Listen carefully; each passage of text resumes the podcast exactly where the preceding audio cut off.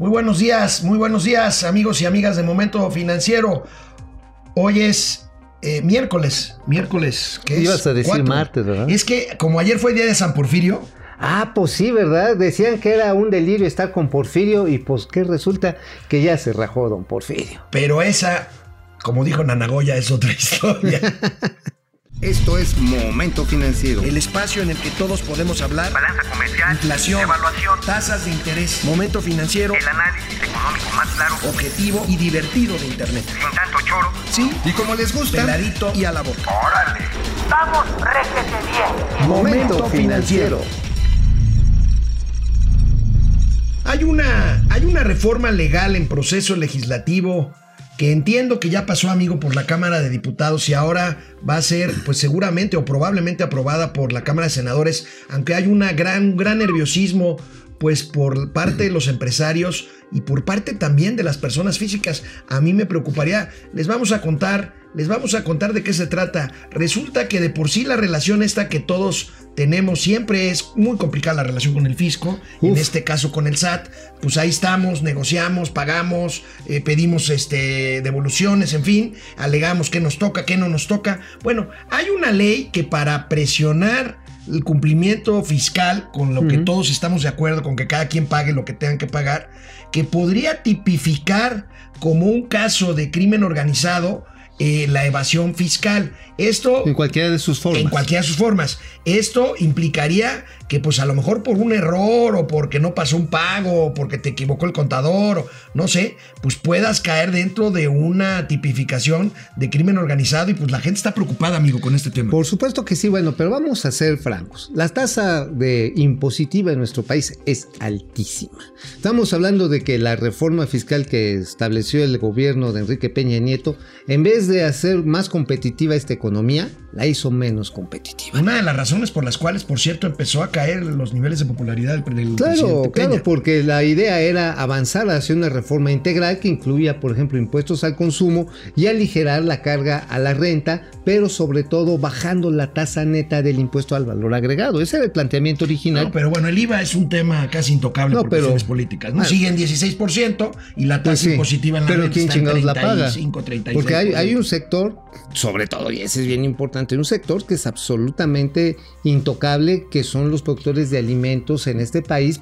Y ahí se origina, y ahí se origina toda esta cadena de distorsiones fiscales que nos lleva a esto que Por tú estás planteando. Por cierto, medicinas también están exentas. Medicinas también. Entonces, como se distorsiona desde la generación mismo de los productos y los bienes, incluyendo los de salud, pues por supuesto que tarde o temprano alguien tiene que pagarlas. Y esa cadena es la que ha distorsionado, porque han generado regímenes especiales que para agricultores, Sí. que para fabricantes de la pastillita vaciladora, la azul, que para todo eso hay excepciones fiscales en vez de haber una regla sola y general. Pero bueno, este gobierno, dice este Alfonso Ramírez Cuellar, en el, corto, pre- el presidente de, la, Comisión de Hacienda. de Hacienda de la Cámara de Diputados. que eventualmente, eventualmente tendrían que hacer una reforma de la que no se atrevió Peña, ¿eh? O sea, es lo que están diciendo. Ahora, sí es un tema político muy rudo.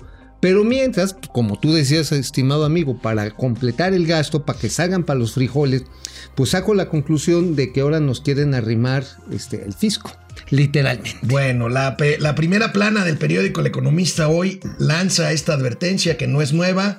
Ah, este es el financiero. no, estamos con El Economista, aquí hablamos de ingresos fiscales también, eh, pero en El Economista, eh, pues precisamente eh, advierte del mayor... eh, de la mayor preocupación y el mayor riesgo que puede ser el tema de que el SAT pues tenga más dientes de los que ya de por sí tiene, que insisto, si está bien aplicado no está mal, pero imagínense ustedes eh, vernos implicados en un tema de delincuencia organizada por un error eh, en el que salgamos debiéndole al fisco. Básicamente esta reforma se las voy a poner así, pues este, para que la vean de cerca, o para que vean ahora sí que la de sin huesos, porque la verdad sí está como para espantar. Te hacen que eh, todo lo que tenga que ver con cualquier forma de ilusión o evasión fiscal sea equiparable, a crimen organizado como secuestro, como robo, como este, tráfico de drogas, como tráfico de armas, trata de personas y corrupción. ¿Qué significa esto? Está aquí la ley de correlato, la ley de extinción de dominio.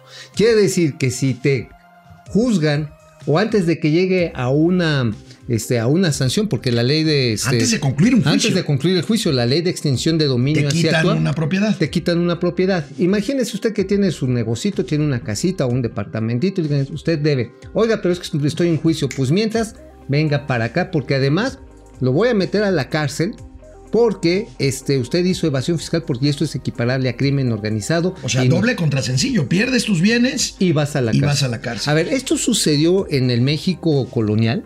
Déjame decirte Sí, que yo claro, con el diezmo y con este. y sucedió con, impuestos. sucedió con la Santa Inquisición. Realmente la acumulación originaria de capital en este país, qué mamón me estoy escuchando. La acumulación originaria de capital en este Ahí país. está, ahí está, ahí está. fíjense. Fraude fiscal sí será crimen organizado. Híjole.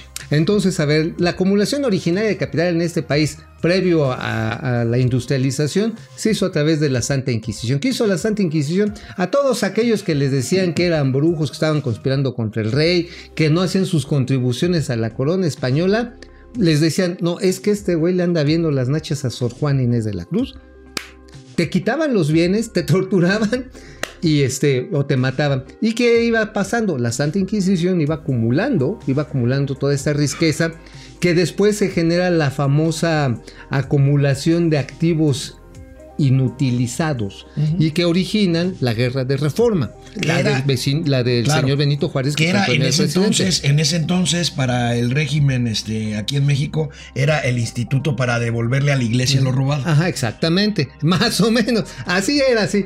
Entonces ahora resulta que, este, que un presidente que se dice juarista está regresando a un esquema al que el mismo Juárez tuvo que combatir Híjole. con la ley de desamortización de bienes, de bienes en manos muertas. ¿te Estaremos muy atentos, amigo, con esta iniciativa. Vamos a ver en el Senado, en el Senado eh, hay un bloque opositor un poquito más eh, robusto que en la Cámara de Diputados. No hay mayoría calificada para, La para Morena. Coparmex está muy Este, activa. la Coparmex está muy activa. El CC, bueno, pues como el CC está muy del lado de la 4T, pues, Bueno, este, bueno, lo que no es, no es el CC, es este Carlitos. Carlos Salazar. Carlitos Salazar. Pues es el Carlitos. presidente de la Pues CC. Carlitos, Bueno, Carlitos. o sea, bueno, mire, ¿Sabes hablando- a quién se parece? ¿A quién? ¿Te- ah, ¿Vieron esa película de Los Increíbles? Sí. Al jefe de este de Mister Increíble cuando trabajaba en la aseguradora. Ah, cuando se hizo Godín. Ajá, cuando se hizo Godín, igualito. ¿El Seguritas? Así ándale, el Securitas, el, El jefe de Securitas. bueno, amigos, hablando precisamente, digo, este es un tema, este del SAT, es un tema que tiene que ver con que al gobierno le urgen ingresos, pero bueno, tampoco hay que irnos al otro extremo del terrorismo fiscal para poder obtener ingresos que hay- aquí tienen un dato, fíjense ustedes, las pensiones de ex burócratas, o sea, de gente que trabajó en el sector público. Uno de los gastos fijos más importantes que tiene el gobierno federal en su gasto al iniciar el año. Haga de cuenta, usted empieza su presupuesto, todavía no recibe el sueldo y ya debe la mitad o, más o lo que sea por pensiones. Imagínense ustedes, imagínense ustedes las pensiones del sector público.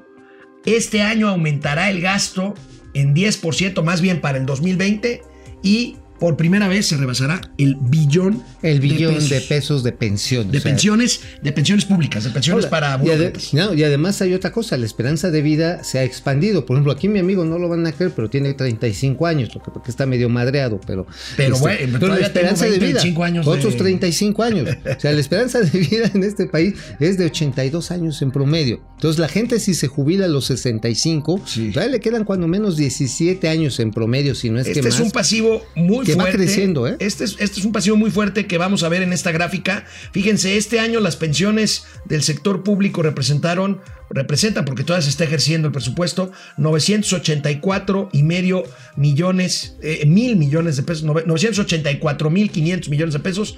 Y el año que entra llegará por primera vez al billón de pesos. Esto, amigo, me dicen, equivale casi a toda la totalidad de recaudación por IVA Pues sí, Nada más las pensiones. Hay, hay nada más, hay modestamente, son prácticamente cinco veces a los objetivos de ahorro, de ahorro que tiene el gobierno federal para este año. Sí. Cinco veces. Ahora, hay que recordar que el, dom- el sábado, no domingo que viene, el- la presidencia de la República entrega a la Cámara de Diputados su proyecto de ingresos y egresos del, de Eso- la Federación. ese es clave. Vamos a. Y entonces a ahí, no, y ahí seguramente van a meter ya la ecuación, en la ecuación cuánto esperan recaudar a través de estas nuevas atribuciones fiscales que le quieren al sistema de administración tributaria.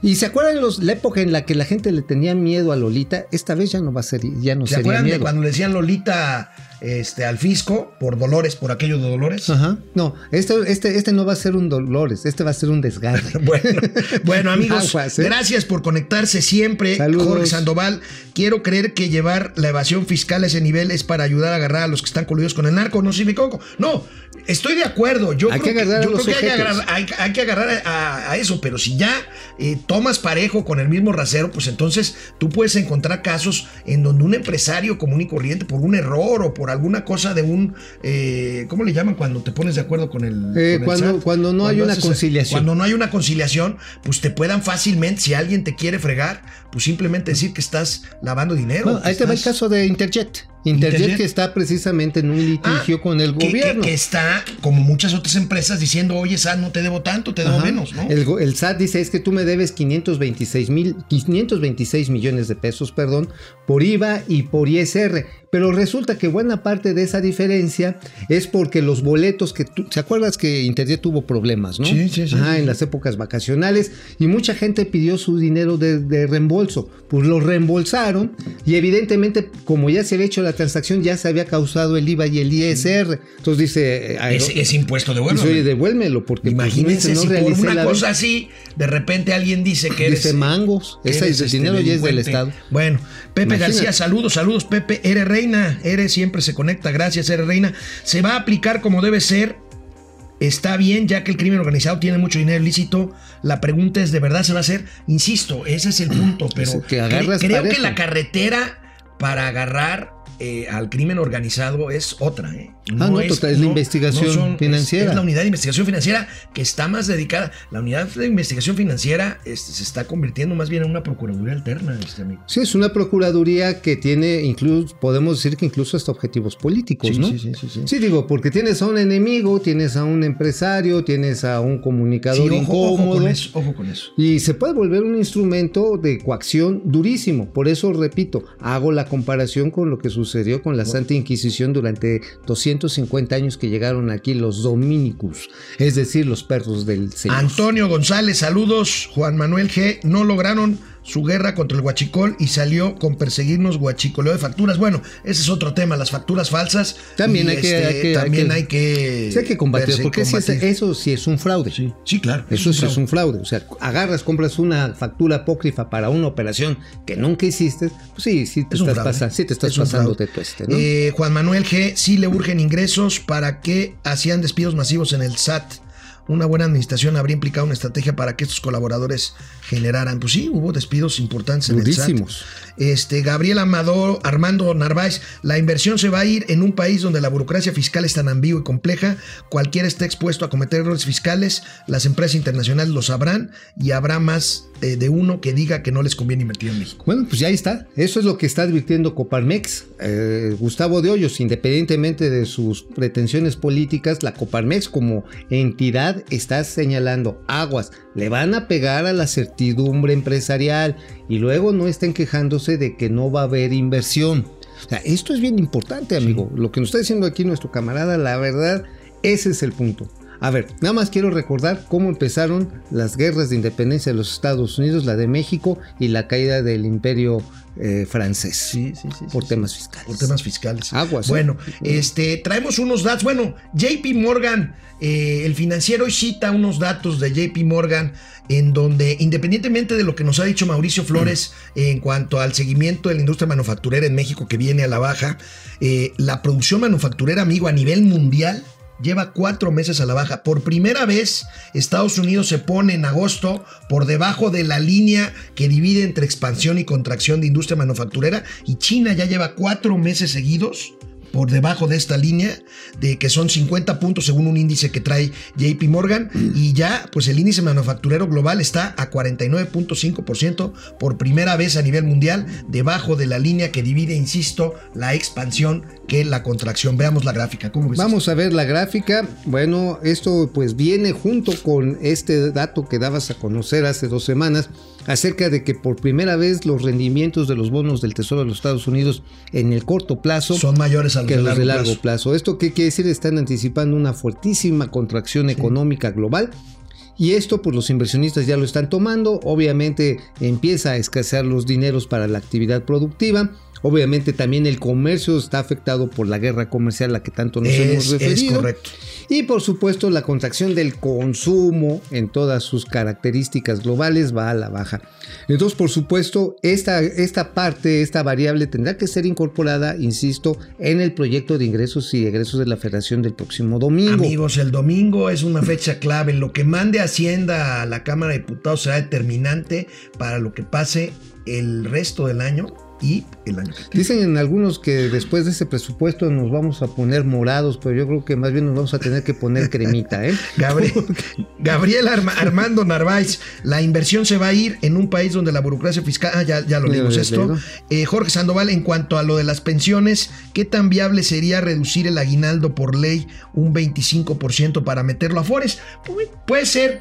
Es puede una ser, buena es idea. una buena idea, ¿eh? Este, Jorge. Aquí el tema de fondo es meterle más dinero a tu Afore. Ese es el tema ah, de fondo. Y la bronca voluntario. del aguinaldo, bueno, que no es bronca, bueno, es una realidad, pues es que todos los que tenemos la fortuna de cobrar un aguinaldo, pues ya lo tomamos como que un Como tabla ingreso de que viene salvación. como tal y para gasto, ¿no? Y Este, para cubrir todo. deudas. Y para cubrir, deudas. deudas. sí. O sea, después de los meses sin intereses, regreso a clases. Por cierto, qué madriza me metió el regreso a clases, ¿eh? Ah, no, bueno, a todos. a este, todos. Y bueno, que entonces, si, que si el médico, que si tantito la escuela, todo eso uno lo utiliza y ustedes vean nada más. Vamos a tener seguramente gráficas de cómo se distribuye el ingreso, las mediciones que hace la Canaco, pero la mayoría del ingreso que se obtiene por aguinaldo, entre un 30 a 35% de acuerdo a la estadística de Can- con Canaco, esto el año pasado, se utiliza para pagar deudas. Bueno. Amigo, traes un tema. ¿Qué pasa con Emirates? La Con de los Emiratos Árabes Emirates, Unidos. pues, al- ¿Va a venir o no va a venir a México? Pues mira, ya cuando menos ya le autorizaron la aterrizada. Todavía falta que le autoricen la despegada. Obvia- obviamente, O sea, pero ya puede llegar, Sí, ya, ya puede puede venir llegar. el vuelo, ¿qué es? Dubai, Dubái, Barcelona, Barcelona, México. México, sí. Va a llegar como a las 4.30 de la tarde. Falta que le den la autorización porque ellos quieren salir en el horario más complicado. Bueno, todos los horarios en el ICM ya son desmadre. Sale a las 7 y media, quieren hacer este vuelo, pues para llegar a una hora muy conveniente, mediodía a Barcelona. El asunto está en que, sin lugar a dudas, le van a dar el, de- el slot de salida. O sea, ni modo de que este.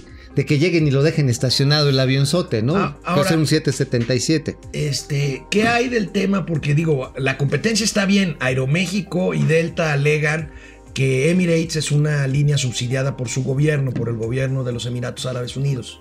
Este, ¿esto que finalmente se confirmó o no se confirmó? Todavía no. Hay, de hecho, hay una querella ante la Comisión Federal de Competencia que hizo Aeroméxico. Obviamente también están preparando recursos legales, es lo último que sabemos, pero lo que falta es el permiso de la Dirección General de Aeronáutica Civil. ¿Qué falta? Pues que les digan que pueden hacer esta ruta y bajo qué condiciones. En algunas rutas, por ejemplo, lo que han establecido para, este, para Estados Unidos es que le bajan, y en algunos otros trayectos eh, intereuropeos, dices, ok, tu avión es para 200 personas, pongamos. Bueno, pues nada más puedes vender boletos de este destino de, no sé, de Ámsterdam a, este, a Londres, puedes nada más vender 100 boletos, no puedes llenar el avión. Es decir, no me hagas cabotaje, a escondido, ¿no? sí. Al amparo de la quinta libertad me quieras meter el chile, ¿no? Bueno, eso puede pasar. Sin embargo, pues todavía no hay permiso. Vamos a ver cómo viene. Pero sí hay dos características que tiene Emirates. Los trabajadores, que bueno, felicidades por ellos, no pagan impuestos. No pagan impuestos sobre la renta. Y eso no constituiría una competencia desleal, porque los de aquí sí los pagan. Pues sería una diferencia de costos estructural, no sé cómo se puede eso ver, no sería anticompetitivo per se, pero sí es una condición de desigualdad. Además de que la turbocina, pues allá producen un chorro de petróleo No, y de bueno, combustibles. Lo sacan casi a flor de tierra. Pues sí, el costo de producción de, de combustibles allá en, en- en Es Emi- bajísimo. en- es de 3 dólares el barril. Sí, sí, sí. Y en México, pues en promedio es de 24. Entonces, también genera una distorsión Vamos a ver, vamos a ver en qué acaba este pleito. Bueno, se nos acaba el tiempo. Vámonos. Mañana trae otro tema interesante sobre la construcción de escuelas aquí, Mauricio Flores Arellano, un tema preocupante. Mañana se los platicamos. Mañana ya, que será jueves, ¿verdad? Jueves. Mañana. Ya saben, no se pongan morados con esta reforma fiscal, mejor pónganse cremita. Vamos, réjete bien. Momento financiero.